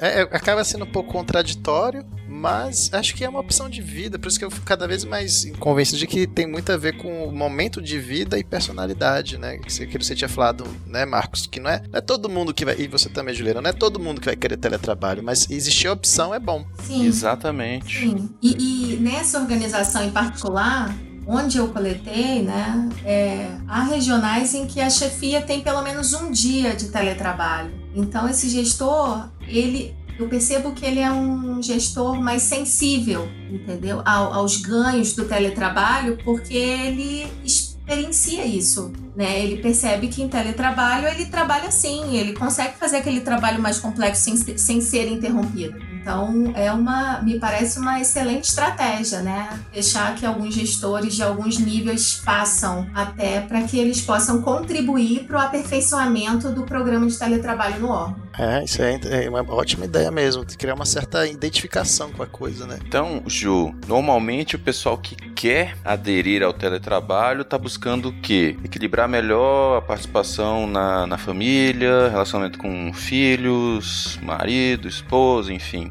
Bem, Basicamente, basicamente ele está buscando autonomia para gerir a própria vida, né? Ele está buscando de alguma maneira se afastar dessa rigidez do controle, né, de jornada presencial. Ele está buscando conciliar as aspirações dele enquanto indivíduo, conciliando isso com o trabalho, que é importante, não necessariamente para cuidar de filhos, às vezes para cuidar dos pais que já são idosos e dependem de cuidados, em alguns casos para praticar atividades físicas, porque pessoas que faziam, por exemplo, tinham um deslocamento muito longo, elas chegavam em casa exaustas. Não Nem se trata tempo, só né? de priorizar a atividade física, mas de ter disposição para. O cara tá pagando na academia e não consegue ir pra academia, né? Então. E as pessoas é, relatam, por exemplo, que é bastante interessante, que as pessoas conseguem se alimentar melhor, né? De uma forma mais saudável, conseguem fazer pausas, né? Conseguem, por exemplo, realizar refeições com a família. Então, isso vai variar bastante, essa questão da percepção de benefício. Eu acho que isso vale mais do que um cargo, viu, velho? Pois é, exatamente. acho que o pessoal tá pesando isso e vendo que não vale a pena. Então, e é isso que vai pra balança, sabe, Marco? No final das contas, jogo é isso. As pessoas, elas, na medida em que o órgão implanta e que elas têm a possibilidade, né, de concorrer, não é, não é tão lógico assim, ah, o órgão implantou, eu vou conseguir. Não, não é. Por quê? Se o órgão implanta em regime parcial, provavelmente esse gestor vai ter condições de fazer um rodízio, né? Então ele vai deixar algumas pessoas alguns dias de modo a contemplar um número maior. Mas quando o órgão autoriza em regime integral, o que que acaba acontecendo? Você tem uma cota que varia entre 30 e 50% daquela unidade. Então o gestor é levado a escolher quem vai e quem fica. E na medida em que o gestor é obrigado a escolher, né, partindo, claro, de uma análise prévia do trabalho, isso já gera uma dificuldade grande, porque se você tem mais de 30% querendo, você vai ter que, inclusive, melhorar a tua capacidade de escolha, que é um recrutamento interno. Né? E por que ele não eu? Mais um desafio espinhoso para os gestores aí administrarem. É, a depender da modalidade. a gente não pode perder isso de vista, gente. Teletrabalho, trabalho remoto, ele vai apresentar benefícios, dificuldades e desafios na medida em que as características mudam. Então, se muda autonomia relacionada à tarefa, você tem um cenário. Se muda características sociais, ou seja, interdependência de tarefas, possibilidade de interação com pessoas da equipe e com o gestor, feedback, que é importantíssimo, né? Feedback é muito importante. Me parece que é um gap muito complicado na administração pública e ele é fundamental em regime de teletrabalho. Então, você tem várias questões que precisam ser observadas. Eu vi na sua dissertação também, Ju, que predominavam as mulheres entre os entrevistados, não é isso? Um pouco mais, eu acho. Mas a gente não tem essa diferença de, de gênero com relação à adoção ao teletrabalho. Inclusive, não nessa pesquisa da dissertação, mas eu tive oportunidade de fazer algumas entrevistas num tribunal aqui e eu fiquei encantada, porque eu entrevistei vários homens que falavam o quanto eles conseguiam ajudar na rotina da casa casa com as crianças a partir da adesão ao teletrabalho. Então, eu acho que a gente tem uma outra configuração aí não tão tradicional, né, em que a mulher fica responsável por vários papéis e você também tem, por meio do teletrabalho, o homem disponível para ajudar. É a modernidade. Inclusive, tem um artigo, tem um artigo que eu vou, eu vou localizar e vou passar para vocês, que diz o seguinte, que mulheres cujos maridos são teletrabalhadores são mais felizes. Oh. Olha, botar nos apps de relacionamento, teletrabalhador. Mas isso é importante. Eu consegui imaginar um chefe meu que eu tive falando assim: Ué, teletrabalho pra quê? Você vai fazer. Você não tem mulher em casa, não, rapaz? Eu falar, o chefe, que isso? Eu também ajudo em casa. Pois é. Porque rapaz. tem uma visão mesmo de que quem precisa é quem tem que cuidar de casa, tem que fazer uma coisa. E não, né? Os homens adorariam fazer teletrabalho para cuidar da vida, da casa, né? Ter uma qualidade de vida maior, mais tempo. Olha, tricô, né? Tricô agora. Eu não sei se é o caso de vocês, mas, por exemplo, eu moro em Brasília e desde 2007 e não tenho família aqui. É, eu também não. Tem muita gente que não tem. Eu... Não é verdade? Eu acho também. Então você precisa repensar esses modelos mentais de quem faz o quê, porque sim, aqui em Brasília um homem que teletrabalha e ajuda é um grande diferencial. É um ativo. então, assim, é, já, você já tem uma noção da, pela sua pesquisa Ju, dos benefícios da, que, que, o teletrabalho trouxe, não só para as pessoas, mas para a organização também, porque foca muito nisso, né? Ah, as pessoas, as pessoas, mas a organização ela também está ganhando? Sim, se ela souber como implementar da melhor forma e, e não que seja uma receita, mas se ela considerar que trabalho é esse que pode ser realizado remotamente e entender que é necessário a partir do teletrabalho ou a partir do presencial contratualizar isso com a equipe. Bem, é possível que vocês tenham tudo isso que vocês valorizam, mas em que medida eu posso desenhar esse programa para que as pessoas que estão aqui na organização não sejam penalizadas pela saída de alguns, que a gente não penalize o gestor. E isso tudo gira em torno das escolhas, da flexibilidade que você quer conceder, do tipo de trabalho que você vai tornar elegível ao teletrabalho. É possível estabelecer metas sim superiores, mas é importante que essas metas não sejam somente para quem faz teletrabalho, né? Porque o teletrabalho não pode ter esse caráter punitivo. Da mesma forma que eu falo, olha, teletrabalho não é benefício, teletrabalho é trabalho, ele também não pode ter esse caráter punitivo onde o quem fica no presencial não tem meta nenhuma e o pessoal carrega o teletrabalho, no teletrabalho, o trabalho nas costas. Tá? Então é importante eu penso que nem sempre é assim que acontece, mas é fundamental partir para a qualificação dos gestores, né? Para que eles saibam de antemão que existem sim muitos benefícios, existem dificuldades e desafios certamente, mas elas podem, todas elas podem, né? As dificuldades, as questões que eles se preocupam podem ser superadas com investimento em tecnologia e qualificação. Teletrabalho. Teletrabalho. Teletrabalho. Teletrabalho.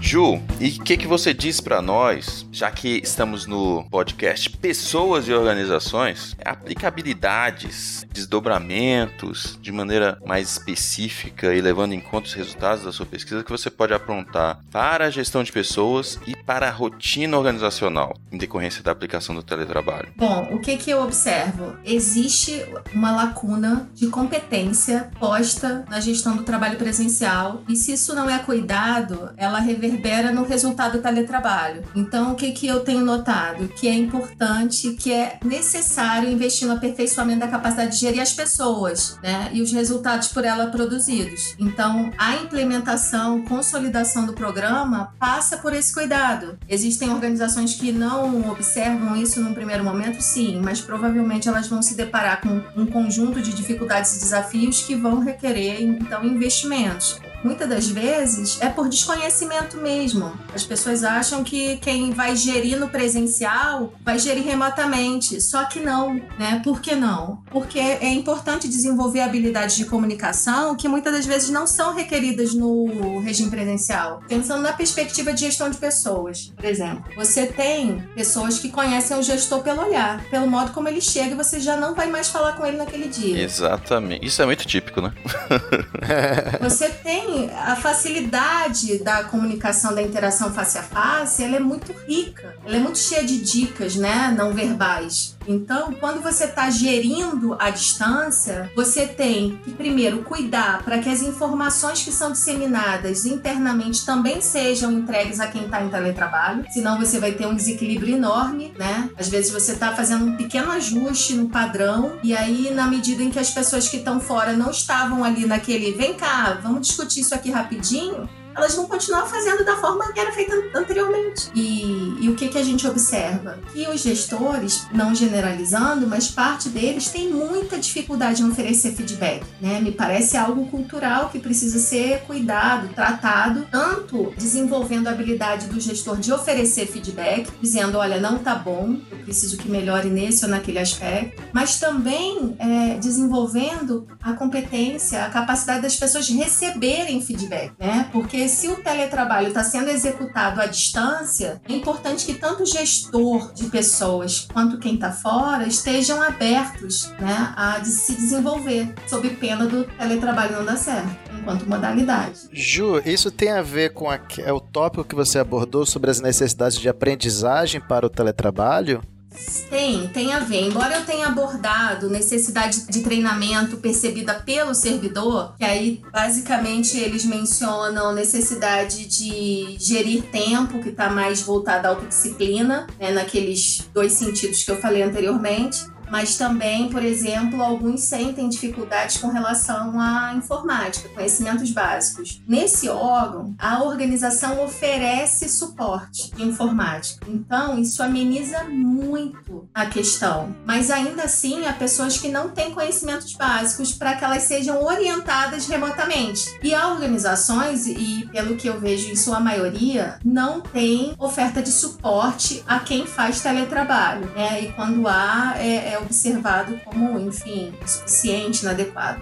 Então, nesse caso, é importante, inclusive tem uma experiência no Tribunal de Justiça do Amazonas em que há um treinamento obrigatório tanto para o gestor quanto para o teletrabalhador. É muito interessante. É, é, é, obrigatório, é ponto de partida. Não vai sem antes treinar. Isso é fundamental, porque você consegue, num treinamento bem estruturado, identificar quais são as demandas, né? E eu penso que esse desenho dessa ação instrucional, ela precisa de fato variar, considerando as especificidades do órgão, da modalidade que está sendo implementada, que tipo de de trabalho é feito, né? Então, a, meu ver, não adianta, por exemplo, formatar um curso para todo mundo, porque a gente viu que teletrabalho não é tudo igual. Mas é importante sim treinar, tanto as pessoas que farão teletrabalho quanto as que farão a gestão do teletrabalho. Você, Ju, indicaria alguns instrumentos organizacionais que você considera como fundamentais, com base nas organizações que você, a organização que você estudou e nas outras com as quais você teve contato, questões assim estruturais que são premissa para que se consiga iniciar a implementação de um teletrabalho, como os dois, como o gestor de RH da nossa sketch inicial lá, que quer implementar mês que vem um teletrabalho. É, qual a dica que você daria para o senhor Castro? Isso!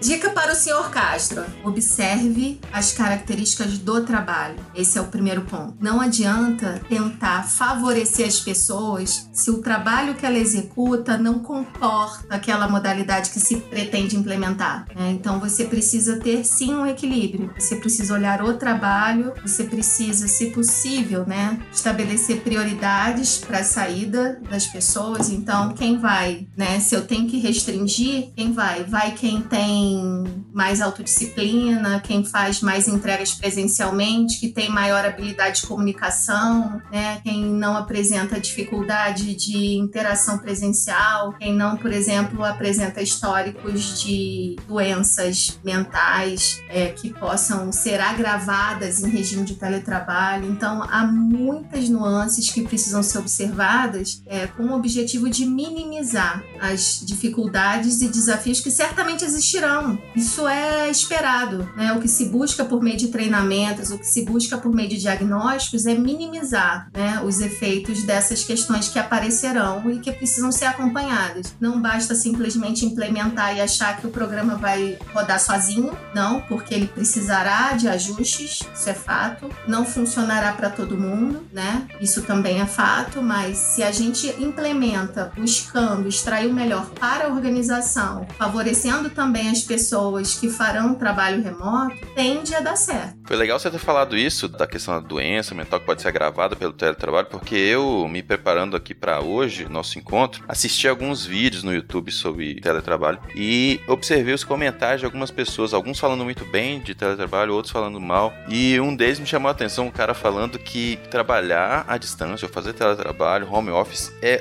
solitário pra caramba. Que ele se sentia muitíssimo solitário, sabe? Muita falta de interagir com as pessoas. E essa solidão não é boa, né? Se você já tá num, com algum tipo de dificuldade, assim, emocional. E tem uma coisa que precisa ser tocada aqui, apenas para que as pessoas reflitam. Tem organizações na iniciativa privada, elas já contratam em regime de teletrabalho né? Então essas pessoas, elas ainda não tiveram aquela oportunidade da interação, da troca, do, do olhar, do face a face. Elas já entram na organização nesse regime. Então você tem mais desafios ainda. Porque na administração você tem normas que geralmente preveem que a pessoa só vai após o estágio probatório, mas isso é um extremo, e há servidores e gestores que trabalham de outra forma. Ainda antes da da conclusão do estágio probatório, se a pessoa já apresenta condições de realizar o trabalho remotamente de modo satisfatório, ela pode ir. Mas ela, geralmente, na administração pública, ela só vai depois que ela trabalhou presencialmente, que ela estabeleceu algum laço com as pessoas que ali trabalham. Então, isso também precisa ser considerado, é mais um aspecto desses muitos que eu já falei hoje. um gestor de RH, assim, que queira começar, então, a implementar um teletrabalho, ele deveria começar conversando, né, com alta administração, ou realizando treinamentos, ou já começa fazendo uma norma. Você conseguiu pegar, assim, no órgão que você estudou, como foi que nasceu a ideia e de fato se implementou? Porque eu já vi casos que órgãos, de órgãos que começaram projetos de teletrabalho e não puderam continuar. Eles tiveram que encerrar com mudança de gestão, não institucionalizou. Olha, é, onde implementa, geralmente houve patrocínio da alta administração onde implementa, geralmente teve alguém lá de cima que disse: ok, vamos experimentar. Mas isso não quer dizer que as pessoas que saem teletrabalho se sintam seguras porque a cada mudança, a cada ciclo, aparentemente gera uma ansiedade, elas temem que venha um novo gestor, um outro tipo de pensamento e inviabilize o teletrabalho. Eu penso, como pesquisadora, né,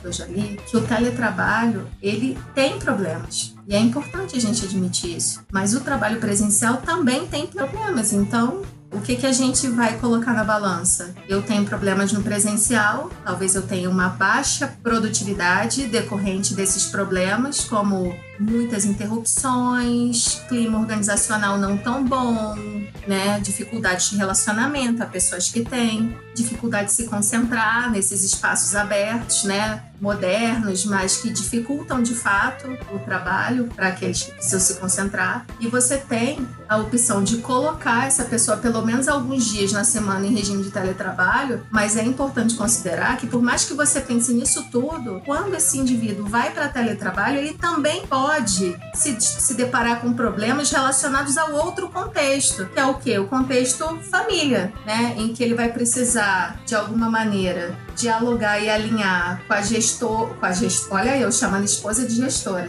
não deixa de ser, né, gente? Então. O cara tem, uma, tem um chefe no trabalho e uma chefe em casa. É, ele sempre está supervisionado em casa, seja teletrabalho ou trabalho gente, presencial. Meu inconsciente trabalhando. Isso.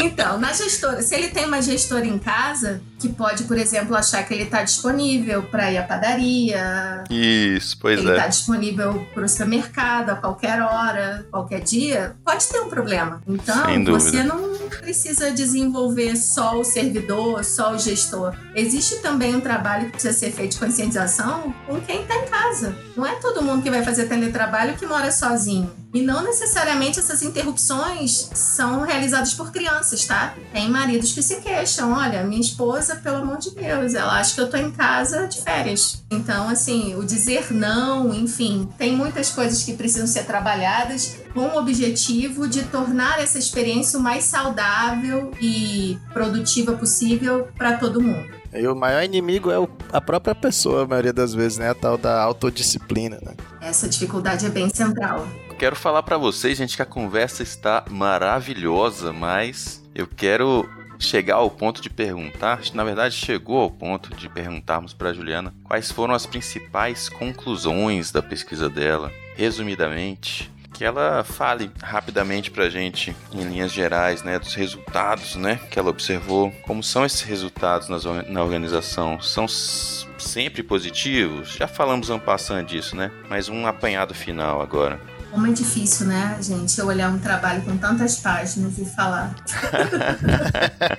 Bom, apanhado final, eu prefiro focar mais na parte das implicações gerenciais. Então, é o que eu gostaria de deixar. Muito importante considerar as características do trabalho. Tem uma característica que eu não abordei, mas que está na teoria, que é a características do conhecimento, quanto precisa, por exemplo, investigar a necessidade de processamento de informações. Tem a ver com a exaustão, né, desgaste de algumas atividades mas é fundamental, com base nos resultados que eu encontro, sugerir que os gestores observem nível de autonomia e nível de flexibilidade que se pretende conceder por meio do teletrabalho. Isso é ponto de partida. E por que, que isso é tão importante? Porque o nível de autonomia, nível de flexibilidade vai influenciar uma série de resultados que a literatura já apontou, positivos e negativos. Como, por exemplo, teletrabalho integral, alta intensidade, pode ser muito bom em alguns cenários e péssimo em outros. Tá? Então, a gente não pode partir da premissa que é excelente para todo mundo ou para qualquer trabalho que venha a ser realizado. Então, minha sugestão como pesquisadora é observem as características do trabalho, né? partam desse princípio antes de implementar ou antes de modificar alguma coisa, é melhor planejar do que ter que alterar de forma drástica depois que concedeu. Tá? Esse é um ponto. Outra coisa bastante importante é que se você quer fazer, mas não quer observar o trabalho, você está vulnerável a mudanças na satisfação, no engajamento, que não são necessariamente positivas. Tá? Então, por exemplo, é sentimento de pertencimento à organização. Se você acha que não tem problema nenhum liberar alguém para voltar daqui a seis meses, um ano, ele pode continuar sim te entregando o resultado que você quer. Mas você não tem, por exemplo, como assegurar que essa pessoa continua se sentindo parte Tá? E, e, não se sentindo parte, pode ser que no longo prazo você tenha alguns resultados indesejáveis, porque provavelmente essa pessoa vai apresentar mudanças no comportamento de cidadania organizacional, comportamento pró-social, e isso tem. É, retenção de conhecimento, né? É que o cara fala assim: ah, eu aprendi um monte de coisa, mas ninguém precisa de mim, ninguém fala comigo se desconecta, né? Eu acho que tem esse risco de fato, né? Mas isso é bom deixar bem claro. Não é generalizável, não é para qualquer modalidade de teletrabalho. Não quer dizer que quem faça teletrabalho integral e volte daqui a dois meses, três meses, vá apresentar essas questões. Mas é importante você saber que da mesma forma que existem benefícios, existem dificuldades, né? E a organização precisa monitorar o programa de teletrabalho. Essa é uma questão para que possa corrigir a tempo algumas coisas que podem ter implicações, né, positivas ou não. Falando mais um pouco, é, feedback eu já falei, mas eu acho que vale a pena reforçar. Né, as pessoas não estão mais próximas presencialmente, elas não adivinham como você está. Muito cuidado na formulação de e-mails, mensagens de WhatsApp. Né? Muitas das vezes vale a pena lançar a mão de uma ferramenta que possibilite a interação é, face a face, ainda que mediada por tecnologia, porque você consegue perceber o tom da voz, a expressão facial. Então, em alguns contextos, isso é melhor do que se valer apenas de mensagens de texto curtas. Então, cuidado redobrado. E, bom, deixa, eu estou tentando focar em alguns pontos. É muito importante a organização também ter consciência que ela precisa dar suporte não só a quem está presencialmente, mas também quem está em regime de teletrabalho. E não é só suporte de informática, é deixar bem claro, né, e se preocupar de fato com as condições de bem-estar e saúde dessa pessoa que está distante, não, não deixá-las desconectadas dessa realidade organizacional, né? É importante repensar a comunicação organizacional de modo que essas pessoas também se sintam parte e sejam cuidadas independentemente do local onde elas vão trabalhar. E do próprio servidor, no caso, como na maioria das vezes, ele sim se preocupe com aspectos ergonômicos, equipamentos adequados. Se for utilizar notebook e busque é, utilizar mouse, teclado, um suporte para nivelar a altura da tela. É, isso pode não ser muito problemático para quando a gente usa notebook no dia a dia ou utiliza, por exemplo, uma frequência menor, mas para quem vai trabalhar, principalmente em alta intensidade de teletrabalho, muito importante ter essas condições adequadas, iluminação, ventilação, cuidar né, de uma contratação adequada de velocidade de internet, porque senão você vai ter problemas. E por aí vai. Acho que é uma lista, uma infinidade de coisas, mas eu acho que essas são as principais.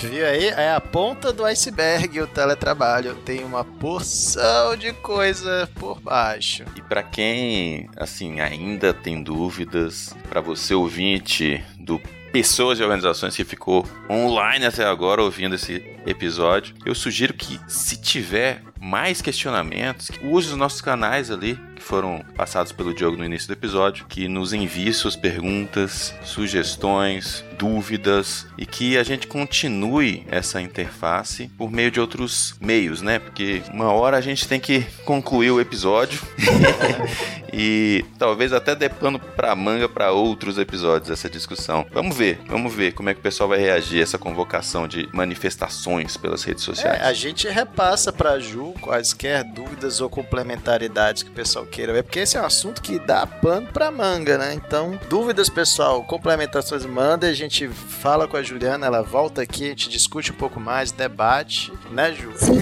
claro. Já estamos abusando da boa vontade da Ju. Será um prazer. Eu sugiro, inclusive, que a gente pense num podcast voltado para a gestão. Sim, sim. Por que não? Por que não, né? Porque assim, eu tangencio questões de gestão a partir da perspectiva das entrevistas, mas a gente pode pensar num formato onde eu trabalho aquilo que eu coletei nos grupos de foco. Gestores. É. é, exclusivamente a partir das percepções de gestores. Já fica aqui o compromisso, né? Vamos só definir data para a gente fazer esse Juliana Legentil 2, a missão. então, galera, depois dessa piada terrível, vamos para nossa sessão de indicações. Teletrabalho. Teletrabalho. Teletrabalho. Teletrabalho. Agora chegou a hora de indicarmos aqui. Tem gente que espera só esse momento para pegar as indicações que passamos e que de alguma maneira vão aprofundar ou esclarecer tópicos que foram abordados durante o episódio. Então, nós já falamos com a Juliana sobre indicação. Ela tem um vídeo, não é isso, Juliana? É, é um vídeo bastante interessante sobre trabalho remoto, né? Sobre a possibilidade de trabalho remoto Vamos fazer o seguinte então, Ju, você vai disponibilizar o link para nós e nós vamos incluí-lo no post do episódio quando divulgarmos para toda a rede mundial de computadores e aí o pessoal vai poder assistir. Ótimo, excelente. É um vídeo relativamente curto e importante para reflexão tanto de quem tem interesse em fazer teletrabalho, mas também como de quem tem interesse em implementar teletrabalho na própria equipe. Perfeito. E você, meu amigo Diogo Fonseca, o que trouxe para nós? Bom, eu acho que eu vou dar algumas indicações para quem tem interesse em aprofundar, que eu pesquisando, né, inclusive inspirado na própria dissertação da gentilíssima Juliana, é, eu vi que existe a Sociedade Brasileira de Teletrabalho e Teleatividades. Oh. Né? E eles têm um website que tem muito material, pesquisas, tendências, e eles têm um evento para discussão disso. Então, eu acho que qualquer pessoa que esteja interessada em estudar, implementar ou conhecer melhor o teletrabalho, podia ficar de olho nesse site que vai estar tá aí na descrição do nosso episódio, né? Uh, pra, inclusive lá tem pesquisas científicas. Juliana, acho que você podia inclusive colocar a sua lá, mais uma na listinha de pesquisas é, sobre teletrabalho que precisam começar a criar esse corpus de conhecimento para o pessoal se, se familiarizar, né? Sim, assim que ela for aprovada pela banca. Que será? Que será? Sem dúvida será. Eu disponibilizarei se... com o maior prazer. Eu penso também, assim, para a organização eu vou oferecer certamente um relatório mais sintético, né? Mas eu penso em enxugar bastante e, e, divulgar em alguns outros canais. Nós temos um site, né? Não tem muitas coisas lá, mas acho que vale a pena dizer que é teletrabalho.org. Né? A gente tem lá os nossos pesquisadores de iniciação científica, mestres, algumas informações. Tem também uma indicação que eu considero bastante interessante, que é do movimento offices. Eles fazem um trabalho muito bacana aqui no Brasil, disseminando trabalho remoto, divulgando ferramentas que podem ser utilizadas para facilitar né, essa interação entre membros da equipe. É uma visão bem mais moderna, né, em que o trabalho pode ser feito a qualquer hora, em qualquer lugar, mas são orientações muito pertinentes. Né? Algumas organizações públicas, inclusive, é, se valem desse know-how para repensar métodos de fixação de metas ou retirar por completamente essa meta superior, mas eu acho que é sempre válido, né, a gente observar o fenômeno a partir de diferentes perspectivas e com isso tentar aprender um pouco mais. Maravilha. E você, Marcos? Qual a sua indicação? A Juliana não sabe, mas esse jogo já sabe que minhas indicações são soft. É o mestre pop, da pop culture. É, eu trago a cultura pop aqui para pessoas e organizações, também lá pro Pesquisa Cash. Mas hoje o que eu vou indicar para vocês foi um filme do qual eu me lembrei quando eu imaginei a rotina de uma pessoa que deve ser louca por aderir a um programa de teletrabalho. Aquele cara que tá indo pro trabalho, aquele estresse, até comentei no episódio, né? Já sai de casa estressado, antecipando todos os desafios que ele vai enfrentar no trânsito, no estacionamento, no elevador. Aí eu me lembrei de um filme sensacional que se chama Um Dia de Fúria com Michael Douglas, filme de 1993, que inclusive começa com uma cena que ilustra bem isso que eu disse. Ele começa no carro indo trabalhar, olhando para todo lado e vendo uma fonte diferente de estresse e de tristeza e de lamentação. E que esse filme é legal, muito bem feito, uma atuação bem, bem admirável do Michael Douglas, mas que provoca em nós uma reflexão sobre a nossa rotina, o que nós temos feito. Não vou dar nenhum spoiler, porque o filme é cheio de reviravoltas interessantes, mas recomendo para aquela pessoa que tá buscando relaxar, buscando uma inspiração cinematográfica para sair da sua rotina de trabalho ali tão intensa, seja ela presencial ou remoto ou à distância. Assista um Dia de Fúria, vocês não vão se arrepender. Vocês já viram, gente? Não se inspirem muito, pessoal. Eu já Não, não, não, claro, claro que não, claro que não. Já fica a dica, se você vê aquele cara furioso, que tal dar um teletrabalho para ele? Não é um filme para inspirar pessoas, não, gente. Não vai copiar o que o menino fez, por favor. É um filme para descontrair. Lembrando que nada em excesso é bom, né, gente? Então, que a gente possa pensar no teletrabalho, mas também em outras alternativas que possam, né, possibilitar ao servidor, ao trabalhador da iniciativa privada, é, conciliar vida pessoal, profissional de uma forma mais saudável. Eu acredito que, de fato, no final, muitas pessoas podem sair ganhando, a organização pode sair ganhando, desde que a gente faça isso de uma forma responsável.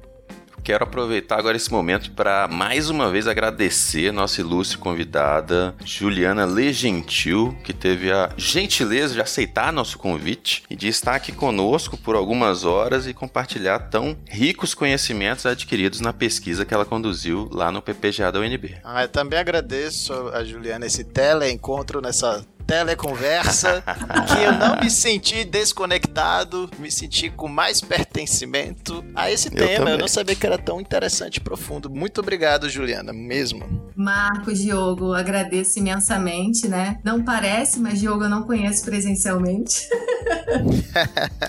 pois é, o pessoal acha que a gente é amigo de longa data. É verdade, Marcos viu um pouco, né, naquele momento sofrido, né, Sim. né, Marcos? É, já passou? Momento sofrido no mestrado, graças a Deus já passou. Mas fico muito feliz, muito honrada pela oportunidade. Eu tive a grata oportunidade de me dedicar exclusivamente ao mestrado, né, todo esse tempo. Então, é, isso é parte de um compromisso que eu assumi comigo mesmo, de compartilhar o que eu aprendi, de oferecer devolutiva, de auxiliar pessoas, organizações a implementarem o teletrabalho trabalho da melhor maneira possível, dentro daquilo que eu aprendi e que pretendo ainda continuar aprendendo. Então, é, meu muito obrigada. Eu acho que está na hora então de encerrarmos nossa teleconferência, nosso telepodcast, telegravação. e que nos vejamos mais uma vez à distância. um grande abraço, pessoal. Tudo de bom. Um enorme prazer estar aqui hoje. Tchau, tchau. Um abraço a todos também. Tchau, tchau. Valeu, pessoal.